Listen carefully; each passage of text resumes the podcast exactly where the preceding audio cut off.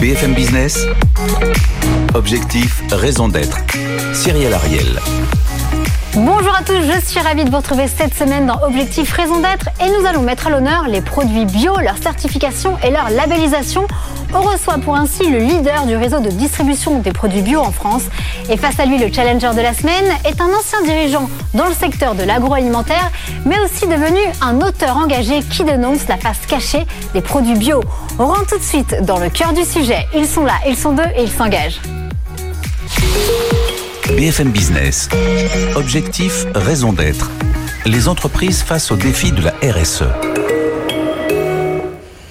Et cette semaine, notre dirigeant engagé, c'est Pierrick Deronne. Bonjour. Donc, vous êtes le président de Biocop et on le rappelle, c'est quand même le leader en France euh, en termes de distribution de produits bio et vous êtes à la tête depuis à peu près deux ans. Face à vous, le challenger de la semaine, il est avec nous en vision en FaceTime. C'est Christophe Brusset. Bonjour Christophe et bienvenue. Bonjour Cyril. Vous êtes donc un ancien dirigeant au sein des groupes euh, internationaux dans le secteur de l'agroalimentaire, bien évidemment, et vous êtes surtout actuellement euh, auteur de Les imposteurs du bio chez Flammarion. Alors on rentre tout de suite dans le vif du sujet. Biocop, on le rappelle, hein, vous êtes quand même le premier distributeur d'enseignes spécialisées en France avec plus de 660 magasins. Vous avez un chiffre d'affaires 2019 de plus d'un milliard d'euros. Et on le rappelle tout de même, et c'est important, vous êtes une coopérative. Ça veut dire que vous faites partie du secteur de l'ESS de l'économie sociale et solidaire. Alors concrètement, le marché français actuellement des produits bio euh, a enregistré quand même une croissance de près de 14% en 2019, soit un gain quand même de 1,4 milliard. Et en préparant cette émission, vous m'avez dit avoir frôlé quand même les 1,6 milliard d'euros d'ici fin 2020. Concrètement, donc ça veut dire à peu près 15% de, progression par rapport à votre chiffre d'affaires 2019. Alors, est-ce que pour vous, ce secteur-là, on, on assiste actuellement à une tendance de fond qui s'accélère notamment avec la Covid-19 ou vous pensez voilà, que l'avenir de la bio en France ou, même, en Europe, mais là pour vous le secteur est en train de grandir et c'est l'avenir ah bah pour moi, enfin pour Biocop et pour moi, ça, ça a toujours été l'avenir. Euh, en tout cas, c'est notre projet, euh, notre projet coopératif depuis le depuis le départ. Biocop est né en en 86. C'est la rencontre de de différentes organisations. Euh, Vous êtes presque aussi vieux que moi, voilà, c'est ça. et presque aussi vieux que moi aussi. et donc cette coopérative a toujours mis à l'honneur le développement de la bio dans un esprit d'équité et de coopération. Oui, mais ça, ça, voilà, c'est en expansion depuis, on va dire, des pas mal d'années. Là, on a l'impression que ça vraiment ça s'accélère. Donc est-ce que pour vous c'est une tendance de fond ou ça va vraiment se généraliser? C'est une tendance de fond. Euh, il y a une recherche de sécurité euh, de la part des consommateurs euh, et il y a une recherche de sens à travers le, la, labellisation, les produits, mais aussi à travers la proximité, le format des magasins, la taille des magasins, le lien humain. Et Biocop défend à travers le produit, au-delà de la certification, un modèle de société donc équitable et social. On va en parler. le bio vit une nouvelle époque. Hein. Après 20 ans de croissance continue, il y a également un changement d'échelle et la bio doit également se réinventer. Quand on parle de réinvention, euh, il y a notamment des engagements qui se font de plus en plus. On l'a reçu il y a 15 jours sur ce plateau, c'était Naturalia. Alors c'est pas véritablement concurrent parce que vous êtes quand même au-dessus en termes de marché, mais ils viennent en tout cas d'inscrire il y a quelques mois leur raison d'être dans leur statut. Donc c'est complètement relatif à la loi PAC. Donc j'ai envie de vous dire même, vous allez me dire, oui, mais nous notre statut, nous sommes une coopérative, mais est-ce que justement, euh, pourquoi est-ce que Biocop réfléchit peut-être à inscrire une raison d'être? Et puis surtout la question, c'est est-ce que les engagements d'une coopérative diffèrent par rapport à une entreprise classique selon vous qui s'engage via la loi Pacte? Alors, nous, on n'a pas attendu la loi Pacte pour avoir une raison Vous avez une charte depuis 1986. On a une charte et cette charte se décline en cahier des charges. Et ça, c'est important. Euh, l'intérêt de la raison d'être, c'est qu'elle soit opposable par ses parties prenantes. Euh, et le principe de la coopérative, c'est qu'elle appartient à ses parties prenantes, donc producteurs, magasins, consommateurs et salariés. Et donc, l'entreprise est challengée par ses propres parties prenantes. Donc effectivement, par exemple, les producteurs sur l'équité euh, challenge Biocop en disant d'accord, le commerce il doit être équitable, donc on veut travailler vous avec vous sur un cahier des charges équitable, etc. Et c'est vraiment tout l'enjeu. Euh, voilà, je, je, je, pense que c'est important que la loi Pacte existe pour aider les entreprises. en tout cas, vous n'allez pas forcément inscrire une raison d'être parce que c'est inhérent Nous, notre charte à votre existe depuis 86 et c'est dans nos statuts. Christophe Brousset, est-ce que vous êtes d'accord avec les propos de Pierrick Deronne? Euh, oui, effectivement, et je suis heureux que vous me laissiez l'opportunité de discuter avec Monsieur Deron, puisque euh, Biocop est une entreprise qui, pour moi, est un, est un exemple de, de ce qu'il faudrait suivre dans le domaine. Donc, euh, c'est à la fois très agréable de discuter avec lui et un petit peu décevant, puisque pour le challenger, c'est un peu plus compliqué, puisque je le considère comme un, bon élève de la bio. Mais je compte sur vous. Mais ceci dit, effectivement, je trouve intéressant cette remarque sur le sens.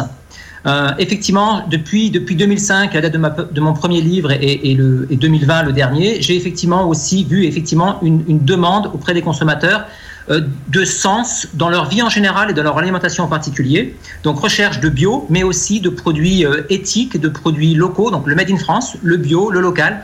Tout ça fait partie de la même mouvance et une mouvance de fond, je pense. Euh, vous dites chez Biocop, la sélection des produits est différente de ce qui se fait ailleurs. La coopérative va plus loin que les cahiers des charges, notamment de l'agriculture biologique ou des cosmétiques écologiques et bio. Alors est-ce que par ces propos, vous entendez donc que les normes officielles sont du coup insuffisantes puisque vous allez au-delà. Et qu'est-ce qu'il faudrait changer? En fait, il y a deux, critères pour les consommateurs de, détournement du bio. C'est le prix et la méfiance dans les labels. Euh, donc ça, effectivement, donc le prix, euh, chaque enseigne y travaille, les labels aussi. Donc moi déjà, je voudrais insister sur le fait qu'on a besoin du label européen et de l'eurofeuille quoi qu'il en soit, et c'est un socle qui est hyper important à protéger, et Biocop défend ce label-là au même titre que des labels de commerce équitable. Et en tout cas, c'est le socle le du label bio. AB, le label Eurofeuille, on peut Voilà. préciser pour nos téléspectateurs et auditeurs, ce sont les labels quand même les deux français officiels. Voilà, et ça, et ça, ça nous permet d'avoir un, un socle commun avec tous les types de distribution qui existent. En tout cas, il y a, il y a, il y a de l'assurance à avoir dans ces labels-là et il faut continuer à le cultiver. Ensuite, Biocop a toujours souhaité aller plus loin parce que ce label-là est un Ça label veut dire quoi technique. aller plus loin? Bah, aller Mieux plus loin. rémunérer ses, ses producteurs, Bah, plus de par circuits exemple, courts? Bah voilà, mettre de l'équité. Euh, C'est euh, planifier euh, sur trois ans avec la production pour qu'elle puisse investir. C'est ne pas re- re- refuser les travailleurs détachés dans les fermes associées chez Biocop. C'est par exemple limiter la rémunération des gérants de 1 à 5 dans les magasins. Euh, voilà, il y a Donc on va de plein 1 à combien alors? Si on va plus de 1 à 5, on fait de quoi de 1 à 5. Le- le- le- Maximum. L'écart de salaire dans les magasins est de 1 à 5 entre un gérant et le plus bas salaire Dans de son tous magasin. vos 660 magasins Dans tous malgré... Ok. Voilà, c'est ça. Donc on a des engagements complémentaires et sur les produits, bah, effectivement, euh, 15% de produits locaux, de chiffre d'affaires qui est fait en local, euh, dynamisé par des salariés payés par la, la coopérative pour aider les magasins à référencer ces produits-là, 25% en commerce équitable et 80% origine France. Donc en fait, mis bout à bout, quand on va plus loin qu'un label technique agricole qui a son utilité, ça nous permet de euh, défendre et de développer un, un vrai modèle de société euh, qui, qui, qui défend autre chose qu'une simple distribution. Christophe Brusset, dans vos prises de parole et vos ouvrages, vous critiquez beaucoup les normes officielles. Est-ce que ça vous paraît cohérent? Bah, e- Effectivement, je suis beaucoup, beaucoup plus traité que, que monsieur, monsieur Doron, puisque bon, j'ai peut-être une position aussi qui me permet d'être plus, plus polémique, on va dire. Euh, je suis moi, personnellement, très critique envers les, les normes officielles que je considère comme insuffisantes. Et, et d'ailleurs, c'est vrai que si dans les engagements de Biocop, on voit que par exemple, euh, ils se refusent à faire du transport en avion pour les produits biologiques, ce qui semble tout à fait cohérent puisqu'on doit être dans des produits euh, écologiques, euh, ça, ça veut bien dire que le cahier des charges européen, donc la norme européenne, est insuffisante. Donc, puisqu'elle ne prend pas en compte notamment le bilan carbone, euh, elle prend en compte très très peu de normes sociales, voire quasiment pas du tout. Euh, elles n'interdisent pas, par exemple, de produire à la fois du bio et du non bio, ce qui est la porte ouverte à, beaucoup de fraudes, comme j'ai pu moi-même le constater. Donc, on parle de socle commun, oui, c'est sûr, mais à mon niveau, on fait au consommateur une promesse qui n'est pas tenue, en faisant une, une promesse de, de pureté et de naturel, et qui est totalement insuffisante. Donc, Biocop va plus loin, c'est très bien. Mais en ce qui me concerne, je considère aussi que les labels officiels devraient aller plus loin et je critique également le système dans son ensemble, notamment euh, les organismes de contrôle, qui à mon sens ne sont pas suffisamment indépendants et le système est entre les mains d'organismes privés de certification, ce qui pour moi est un, est un gros défaut du système. Et quelles questions vous avez euh, pour Biocop? Euh, bah, moi, j'avais une question personnelle avec Monsieur Monsieur Doron, puisque j'ai connu un petit peu euh, Pierre Gruffat, son prédécesseur, et, et je sais donc qu'il est en poste depuis euh, depuis deux ans, et ça m'intéressait de savoir quels étaient ses engagements et sa et sa et sa patte propre au niveau de la gestion de Biocop et de son futur. Pierre, c'est pour vous. Alors, j'ai pas entendu.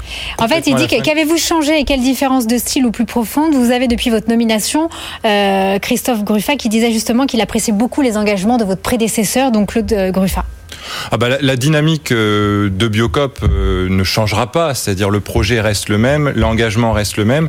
Ensuite, on est dans une phase dans une phase de concentration de marché et de structuration de marché qui engage Biocop et je ne sais pas si c'est un changement de cap ou un changement de ton, j'en sais rien. En tout cas, moi, je pense que Biocop a une responsabilité en tant que leader du marché, mais aussi en tant qu'acteur de l'ESS, à porter haut et fort ces valeurs-là et à rester influent sur un marché qui bouge beaucoup et qui aujourd'hui est de plus en plus accaparé par euh, la grande distribution. Et une question avant de passer euh, au label, je pense qu'une question, c'est une question que peuvent se poser nos, nos téléspectateurs auditeurs. Est-ce que l'ultra transformé et le bio, c'est possible chez Biocop? Alors on, on, travaille beaucoup sur ces questions-là. On, on, développe beaucoup les rayons vrac, euh, les rayons à faire soi-même. Vous avez plus de 400, je crois, euh, références. Références, c'est un tiers de notre chiffre d'affaires est vendu en vrac. Mais c'est possible ou pas? Oui. Oui, oui, c'est possible. Diminuer. Ah bah c'est de toute façon l'objectif est d'être ouvert le plus possible à la consommation en général et ensuite d'amener les consommateurs. On a une logique de pédagogie et d'accompagnement, euh, voilà. Et donc euh, effectivement, on travaille sur ces notions d'ultra transformation. Et déjà, il faudrait pour les réduire. Arriver, ah bah pour les réduire, effectivement. Des objectifs pour réduire. Alors, en tout cas, c'est d'accompagner le faire soi-même. Alors, on, on, a, on, vient de parler des labels. Euh, il y a quand même une actualité chez Biocop. Donc, il y a deux labels français officiels, le label AB et le label Eurofeuille. Et il y a quelques mois, vous avez lancé le vôtre, le bio équitable en, en, en, France. Pourquoi vous avez voulu lancer du coup un nouveau label? Quelles sont justement les différences avec ces deux labels français reconnus officiellement? Est-ce que vous, vous, avez un manque de confiance avec nos, nos deux labels français? Pourquoi Pierrick Deron Là, on est sur un label euh, équitable. Euh, en fait, il y a Biocop a travaillé depuis 20 ans avec ces groupes, les groupements de la section agricole, donc qui sont sociétaires de Biocop et présents au conseil d'administration, sur tout un cahier des charges de commerce équitable France. C'est-à-dire comment on protège les agriculteurs français, notamment en, partir, en partant des coûts de production, en travaillant avec des collectifs plutôt qu'avec des, des, des, Ça, ça ne figure pas dans nos deux labels français. Non, il n'y a pas, a pas ces éléments-là forcément euh, au sein du label bio. Euh, c'est ce que disait Christophe Brusset juste à l'instant. Il y a, ça ne va pas jusqu'à l'équité. Et donc on a incubé au sein de Biocop toute la création d'un cahier des charges qu'aujourd'hui on met dans le domaine public et qui va être géré par l'association Bioéquitable en France par des producteurs euh, qui vont développer ce label-là. Donc Biocop met son savoir-faire et toute son expérience euh, euh, dans le domaine public et ces produits, on l'espère en tout cas que ce label sera présent dans tous les circuits de distribution, même la grande distribution. Alors vous, Christophe Brusset, euh, vous avez fait le constat, effectivement, il y a quand même une inflation euh, de, la de label en France. Est-ce que justement le lancement de ce nouveau label par Biocop, est-ce que c'est rassurant selon vous pour le consommateur et au-delà Ou alors est-ce qu'au bout d'un moment on s'y perd finalement avec les consommateurs? Vous avez raison de poser la question, et c'est vrai qu'on s'y perd un peu, puisque en France, dans le domaine du bio, vous avez une trentaine de labels. Si on prend les deux labels officiels, plus, plus tous les labels privés, donc euh, Biocohérence, Déméter, Nature et Progrès, et j'en passe, on a la même inflation dans tous les pays, hein, je vous rassure, puisque moi je vis aujourd'hui en Autriche, et c'est la même chose ici. Donc on a du produit en Autriche, du bio autrichien, etc. Donc effectivement, beaucoup de labels fait que les consommateurs sont un peu perdus, puisque en plus de ces labels-là, il faudrait rajouter aussi les labels équitables, vegan, euh, cruelty free, euh, confessionnel, d'origine, etc. Donc ça fait effectivement beaucoup, beaucoup de labels. Moi, dans mon livre, je citais une tablette de chocolat que j'avais acheté chez mon fournisseur habituel où j'avais jusqu'à 10 ou 12 labels sur ma tablette. Donc ça faisait beaucoup. Alors, un nouveau label, j'allais dire pourquoi pas, puisque le label proposé par Biocop est vraiment intéressant, puisqu'il fait un petit peu la synthèse. C'est un petit peu comme le, le, seigneur des labels, on va dire. Il fait Donc, la synthèse, j'ai fois... l'impression qu'il qu donne également des éléments complémentaires finalement avec nos deux labels français mais ça fait quand même un label de plus. Oui, mais il faudrait dans ce cas-là supprimer les d'anciens labels. Si on a un label qui est à la fois bio, équitable et France, c'est intéressant. Mais effectivement, si ça vient en plus d'autres labels, ça crée de la confusion et les consommateurs vont être perdus. Eh bien, merci beaucoup. Et en parlant de label Saint-Tombe bien, on va recevoir un nouveau en plateau. C'est notre débriefeur de la semaine. On passe tout de suite au débrief de la semaine. BFM Business. Objectif, raison d'être le débrief. Et nous accueillons notre débriefeur de la semaine, Blaise Desbordes. Bonjour. Bonjour, vous êtes le directeur général de l'association Max Avelar. Vous êtes spécialisé, vous, dans le commerce équitable. Alors, on va faire un lien entre la bio, le commerce équitable. Quels sont les critères les plus exigeants et surtout, que pensez-vous des engagements, de tous les engagements de Biocop? Bah, Le débat jusqu'ici est impressionnant parce qu'on voit bien à la fois avec Christophe Rousset et Pierrick de Ronne que quatre grands enjeux sont sur la table. Et quatre grands enjeux peuvent être labellisés. Vous avez d'un côté la bio, donc pas de pesticides euh, principalement, donc c'est meilleur pour la santé, c'est meilleur pour la terre.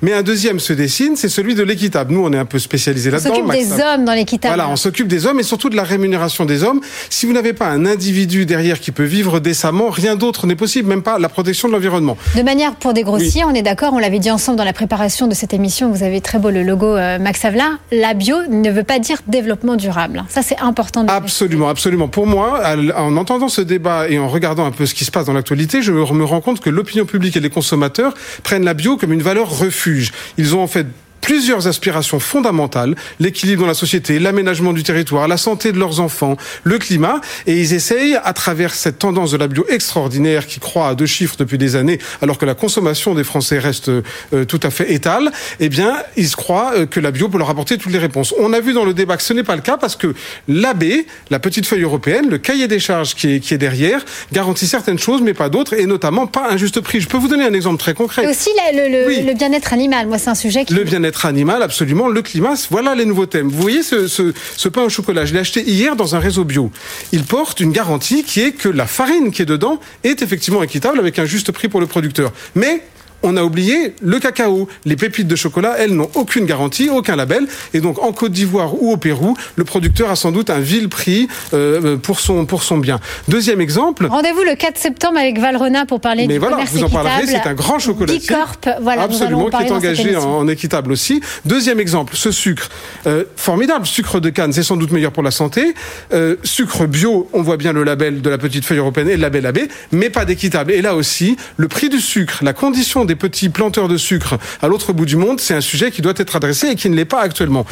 Et puis, à l'inverse de cela, vous avez la réconciliation, celle dont a parlé Pierrick Doron, celle dont a parlé Christophe Brusset, c'est-à-dire est-ce qu'on va réussir à faire un métalabel, quelque chose où il y aurait tout dedans? Alors, il y a des tentatives extrêmement intéressantes chez Biocop. Moi, je veux citer des PME françaises parce qu'il faut savoir que le lien au territoire, c'est souvent le grand oublié. La bio, c'est la santé. L'équitable, c'est le juste prix. Et le climat là-dedans. Quand j'achète cette pâte à tartiner, finalement, j'achète quel climat pour mes enfants? Alors je sais que j'achète un juste prix, c'est une PME française de Dordogne. Il n'y a pas d'huile de palme. Extraordinaire, qui n'a pas d'huile de palme, qui s'appelle Bovetti, qui fait un travail incroyable, artisanal, local en Dordogne, bio et équitable. Donc double label. On s'occupe bien de la terre, on s'occupe bien des hommes. Absolument. Et sur ce euh, torréfacteur, qui est également une, PME française présente chez Biocop, je l'ai acheté hier dans un, dans un magasin bio. Là aussi, vous avez les deux labels, mais euh, quid euh, évidemment du climat. Et juste, je rappelle, je rectifie ce que je viens de dire. Effectivement, Valrona, ce sera le 4 décembre et pas septembre, c'est un peu plus logique. Mais en tout cas, merci beaucoup euh, Blaise Desbordes et on passe tout de suite à l'impact de la semaine. BFM Business. Objectif, raison d'être. L'impact de la semaine. Alors cette semaine, l'impact, on va rebondir bien évidemment sur l'actualité. Qui dit actualité dit notamment élection présidentielle américaine. Et pourquoi? Parce que le 46e président des États-Unis, Joe Biden, eh bien, il n'est pas climato-sceptique, bien au contraire. Il a dit vouloir retourner euh, dans l'accord de Paris. On le rappelle, hein, euh, Donald Trump avait voulu et s'était prononcé pour euh, s'en retirer en 2017. Le 4 novembre dernier, eh bien officiellement, les États-Unis étaient retirés de l'accord et Joe Biden a dit nous allons y retourner. Et pour y retourner, il a prévu un plan climat chiffré à 2000 milliards d'investissements. Et ça, ça veut dire beaucoup. Ça veut dire que les, USA peuvent aujourd'hui devenir peut-être le leader de l'action climatique au monde. Alors, on va voir ce que va devenir l'Europe ou la Chine. Mais là, il y a véritablement un siège à prendre. Il a ainsi décidé d'augmenter le budget pour la développer, donc quand même de 1,7 milliard sur 10 ans à 2000 milliards sur 4 ans. Des investissements qui vont notamment aller dans des infrastructures intelligentes pour résister notamment aux impacts du dérèglement climatique. Ça va concerner les, les investissement, l'accès à l'eau. L'accès à l'eau, on rappelle hein, quand même l'accès à l'eau polluée à Fine dans le Michigan en 2016. Ça va également concerner le secteur des transports ou de l'énergie. Ça va créer également, qui dit euh, action climatique, mais également création d'emplois. Et c'est important de le dire, c'est synonyme d'innovation, etc. Donc il y a des millions d'emplois qui vont être créés dans l'industrie automobile avec des voitures hybrides ou encore électriques. Il y aura également une prime mise en place pour nos Américains pour remplacer leurs vieux véhicules polluants avec des véhicules plus propres. Il y aura également 500 000 bornes de recharge électriques qui vont être mises en place. également une rénovation du secteur ferroviaire avec de nouveaux TGV. Qu'en pensez-vous là Tous mes intervenants, on va commencer par Christophe qu'on n'a pas entendu depuis un petit moment. Bah, écoutez, on ne peut que se féliciter de ce genre d'annonce parce qu'il y a urgence et euh, rien ne peut se faire au niveau de la, planète sans les, principaux, les principaux acteurs, les principaux pollueurs que sont les États-Unis et la Chine. Donc c'est une très bonne nouvelle euh, pour le climat, pour l'économie aussi certainement. Euh, pour le retour dans le concert des nations des, États-Unis. Donc oui, ça veut dire un monde plus, plus collaboratif, euh, la prise en jeu. Euh, les États-Unis, je le rappelle, c'est quand même 15% des émissions de gaz à effet de serre mondiales. Hein. C'est pour ça que les États-Unis, première puissance mondiale, mais aussi l'un des plus gros pollueurs des, émissions directes et aussi un des plus gros clients de la Chine. Donc quelque part, oui, la, pollution planétaire est, le résultat de l'activité américaine. Oui. Très vite, Pierrick de Bah, pas mieux. Euh, en tout cas, ce que, ce que je peux dire aussi, c'est qu'il y a un gros investissement sur euh, les infrastructures et toutes les modalités euh, de transformation. sur la bio, la vraie bio, bah, En tout cas, on a aussi besoin des entreprises. On a aussi besoin des entreprises et donc de stimuler les entreprises qui, ont, qui mettent du sens et qui qui posent la question du climat dans leur raison d'être. Blaise Desbordes. C'est une très grande nouvelle et je boude pas mon plaisir, ayant eu la chance d'appartenir à l'équipe de France en 2015 qui a négocié l'accord de Paris ici, avant de rejoindre Max Havelaar. Mais une nuance cependant, les politiques publiques, ça ne suffit pas. Il faut aussi que les consommateurs embarquent et c'est ça notre rôle, nous les proposeurs et les labellisateurs de produits responsables. Le bulletin de, le bulletin de vote est dans notre carte de crédit de paiement. Malheureusement, c'est déjà la fin de cette émission. Je remercie euh, nos intervenants pour cette émission passionnante et structurante. Pierrick Deron, Christophe Brusset et Blaise Desbordes. Et pour ma part, je vous donne rendez-vous la semaine prochaine, même heure, au même endroit. Et je vous souhaite un excellent week-end. Prenez soin de vous. BFM Business. Objectif, raison d'être. Les entreprises face aux défis de la RSE.